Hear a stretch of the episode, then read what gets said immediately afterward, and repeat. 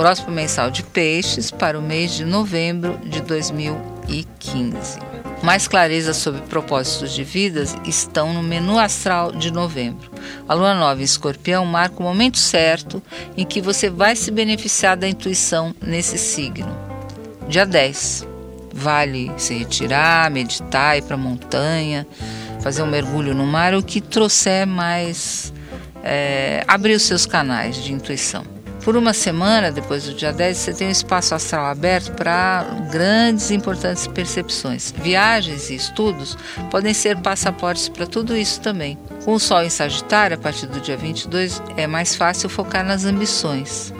Pense em algo que queira conquistar em qualquer campo, porque a inspiração do Sagitário vai ampliar sua visão de mundo, trazendo novos elementos de, de sucesso, de para você competir bem com no mercado também. Novembro virá com cobranças mais sérias para os nativos do primeiro decanato.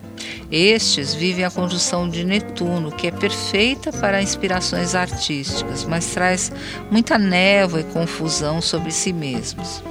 Circulação, problemas nas juntas, insônia.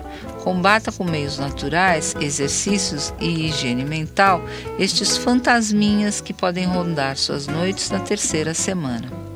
Entre 4 e 18, alguém quer algo sério com você, que não sabe se quer ou não, e a melhor atitude será abrir o jogo. Enrolação e jogos de sedução, somados a paixões platônicas, vão acabar drenando toda a sua energia afetiva. Anote os dias de tomada de decisão que vão ter impacto demorado no seu campo profissional e na carreira, ou seja, o que você decidir nesses dias vai ter consequências por longos meses. Então, olhe lá o que vai fazer. Dia 28 de novembro até o dia 1 de dezembro que é quando o Sol e Saturno juntos enviam clareza, mas trazem também a necessidade de decisões de longo prazo.